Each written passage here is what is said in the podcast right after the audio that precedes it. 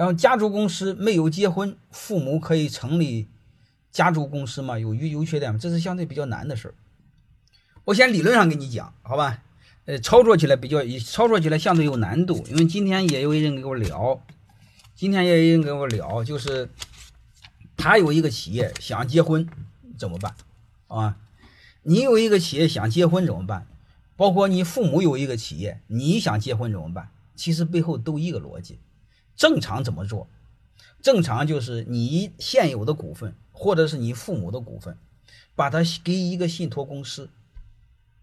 给他一个信托公司之后呢，你的股份的产权本质上就是信托公司的，所以你什么也没有，光杆一个，能听明白了吗？这时候就可以结婚。结婚不就是怕他将来闹掰吗？因为现在结婚率、离婚率已经非常高了，深圳说到百分之八十了，能明白了吗？所以这时候你是光杆一个，穷光蛋一个，那你和谁结婚都一样，反正我你我没股份，嗯，结婚就结婚，离婚就离婚，什么也没有，好吧？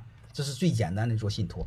信托啥意思呢？就是你把企业的所有权委托给信托公司，但委托给他的时候签了一个协议，签协议干什么协议呢？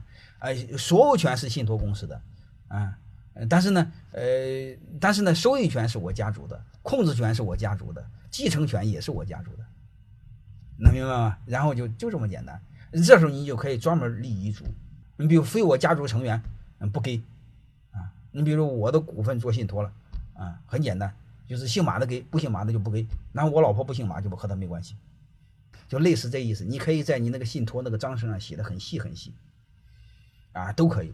你甚至可以写另外一个事儿，就是你信托完之后，万一过两天你完蛋了怎么办呢？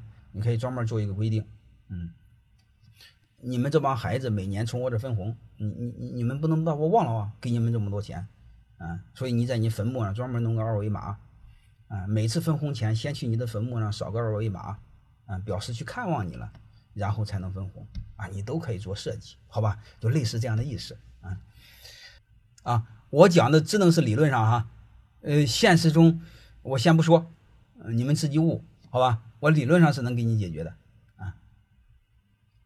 你比如现在有很多老板在外边有有有有有有有有有有很多私生子，问我怎么办？你也可以在上面写清楚，嗯，都可以的。